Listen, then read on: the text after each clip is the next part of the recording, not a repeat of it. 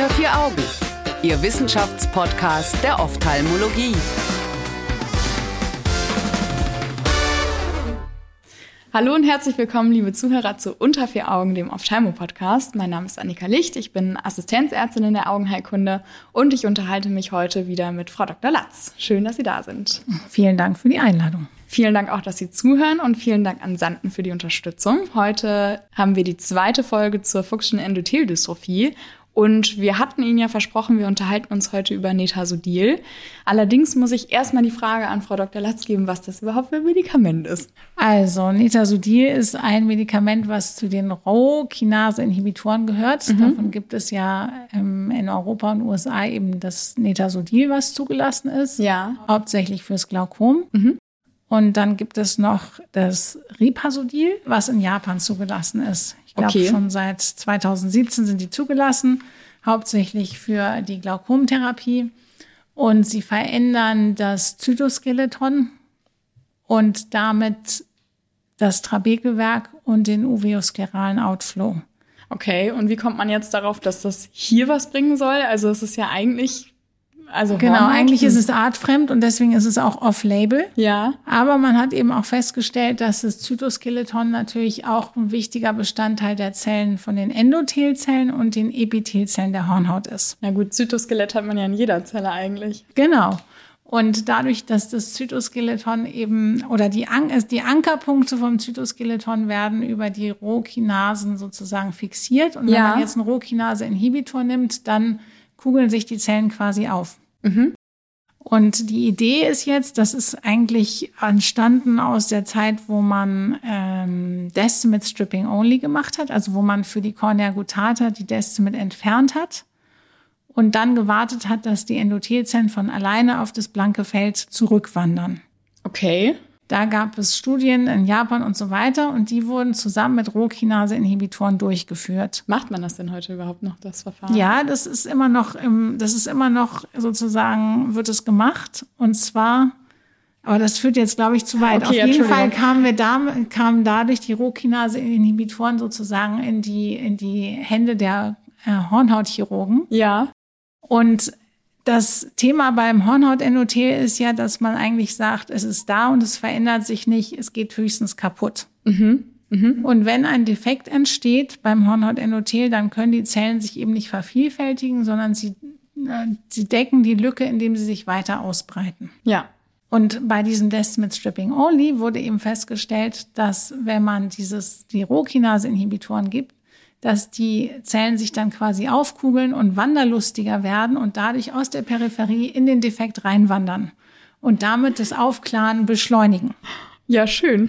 Das sind sozusagen Rohkinase-Inhibitoren und Hornhautendothel im Kurzverfahren.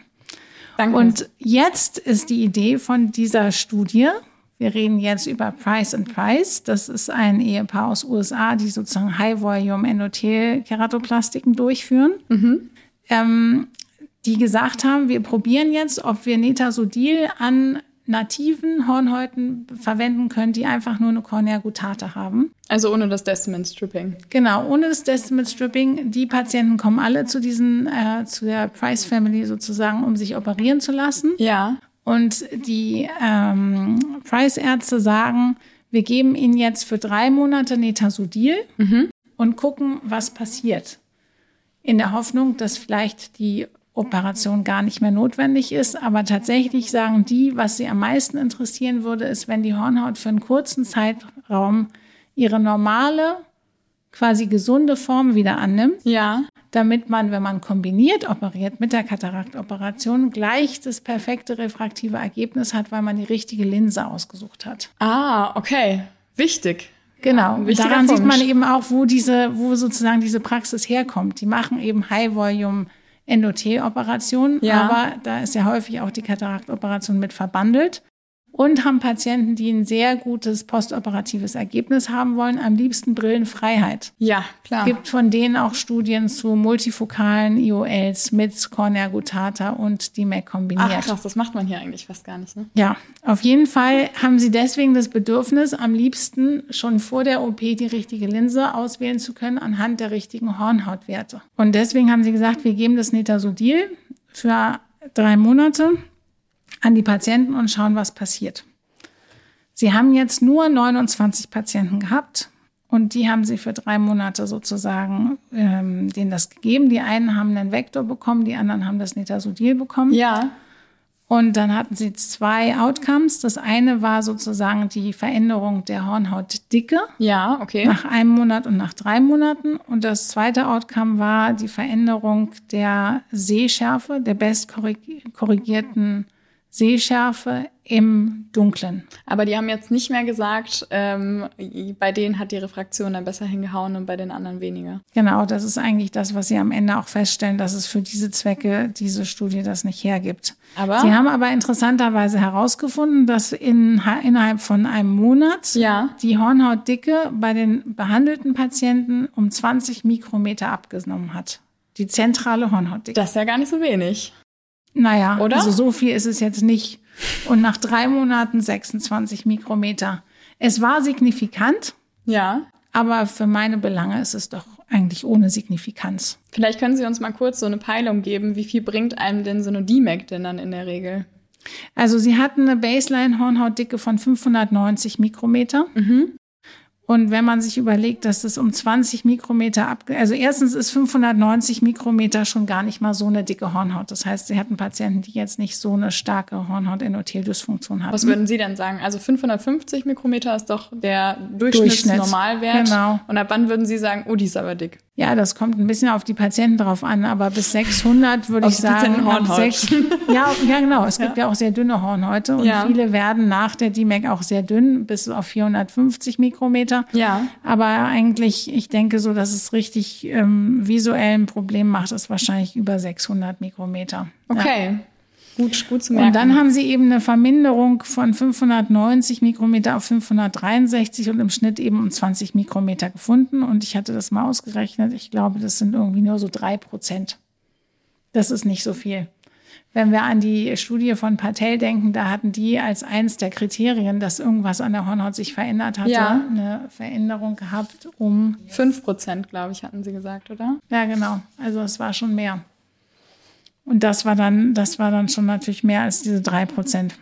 Okay. Gut, aber es war trotzdem erstaunlich eigentlich, weil man das gar nicht so richtig erklären kann, wie das funktionieren kann bei einer Cornea gutata, dass, Ja. dass die Hornhaut dünner wird, wenn man Netasodil gibt. Ja.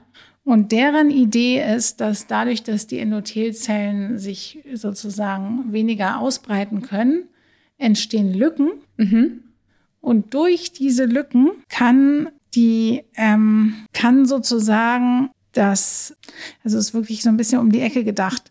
Also die denken sozusagen, dass dann Flüssigkeit aus dem Hornhautstroma abfließen kann, dadurch, dass Lücken im Endothel sind. Ja. Ja. Okay. Was eigentlich so ein bisschen absurd ist, weil man eigentlich weiß, dass da, wo keine Endothelzellen sind, dass dann dort eben besonders viel immer in die Hornhaut eindringt. Könnte das was mit der Verspannung so unter den Zellen zu tun haben? Also wenn man jetzt so denkt, weil die, die Zellen, also die Zellen werden dann ja auch größer, glaube ich, und dann ähm, hatten sie ja letztes Mal erzählt, diese, also wenn man es sich wie einen Fliesenteppich vorstellt, so hatten sie es ja, glaube ich, gesagt, dann wären das ja die Fugen, die größer werden und Genau, dann, das ist die wenn Idee, die besser dass durch die Fugen, sind. dass durch die Fugen, die größer werden, sozusagen das besser rausfließen kann. Ja, okay, ja, gut. Aber man könnte genauso auch sagen, durch Das die Fugen, Fugen könnte jetzt von innen mehr reinfließen. Deswegen, das ist alles ziemlich hypothetisch. Auf Mhm. jeden Fall, das, was sie herausgefunden hatten, ist, dass es eben dünner wird. Ja, Und es gibt auch Studien aus anderen Kliniken, wo eben das in Fällen, wo meinetwegen ein Patient sich nicht operieren lassen wollte, auch als primäre Therapie verwendet wird. Und manchmal wird die Hornhaut dann auch ein bisschen dünner. Ich meine, letzten Endes muss man ja auch sagen, selbst wenn es nur eine Reduktion von 590 ist auf, sagen wir mal, 570 560. oder 60, dann ist es ja schon ein ganzes Stückchen weg von diesem, was Sie gerade meinten mit dem klinisch signifikanteren Ja. 600. Also Genau. wenn das dann also das reicht. war das Zweite, was sie gesagt haben, dass die Sehschärfe halt im Dunklen besser wurde. Ja. Um fast zwei Linien, 1,6 Li- Linien. Das ist ja nicht wenig. Ja, allerdings hatten die auch noch einen Parameter, dass sie so einen ähm, Disability-Test gemacht haben. Also wie stark ist der Patient im Alltag durch seine Erkrankung gestört? Ja. Und da gab es keinen Unterschied zwischen den behandelten und den unbehandelten Patienten. Ach krass, aber darum geht's ja letzten Endes eigentlich. Genau, deswegen für mich ist das Paper sozusagen auch frei zum Bashen. Machen wir hier ja schon mal ganz gerne. Genau, weil man kann zwar alles Mögliche messen, aber es spielt am Ende des Tages keine Rolle. Also wer viel misst, misst viel Mist quasi. Genau, aber es ist gut veröffentlicht. Wo ist es ein sehr erfolgreiches äh, Ärzteteam. AJO ist das, glaube ich, veröffentlicht. Also ziemlich gut. Okay. Ähm, es ist Ach so, ja und was auch war interessant war, es hatte keinen Einfluss auf die Hornhautvorderfläche zum Beispiel. Also auch da eigentlich keine Signifikanz. Also es wird ein bisschen dünner, aber ja. die Hornhautvorderfläche ändert sich nicht, ja. sodass die primäre Frage, die sie hatten, ob sie damit jetzt Stimmt, die Hornhautwerte haben können, die sie postoperativ zu erwarten haben, um damit die perfekte Linsenberechnung zu machen, mhm. dafür hat es sich auch nicht geeignet. Mist, okay. Also wir denken an der Stelle nochmal, oder ich erinnere gerne nochmal an die Isopachen, was genau das ist und wofür man das braucht, erfahren Sie auf jeden Fall in der letzten Folge. Wenn Sie die nochmal hören möchten, können Sie das gerne machen. Ähm, ich hätte jetzt allerdings noch so ein paar Fragen an Sie. Und zwar könnte man jetzt sagen, okay, schön und gut, aber es bringt ja doch irgendwie was, dann kann man das ja den Patienten jetzt auch grundsätzlich einfach geben, weil scheint ja, also was soll schlecht an so einem Rohkinase-Inhibitor sein, wenn es halt auch vielleicht einem Glaukom vorbeugt oder was weiß ich, einfach indem es diese Bindegewebsstruktur, dieses Zytoskelett dann einfach im Positiven beeinflusst. Denken Sie, dass das eine Option wäre?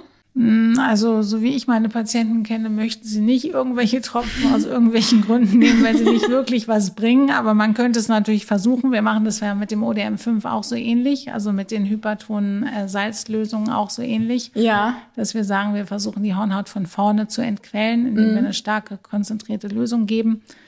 Also man könnte es versuchen. Es ist off-label, es ist teuer.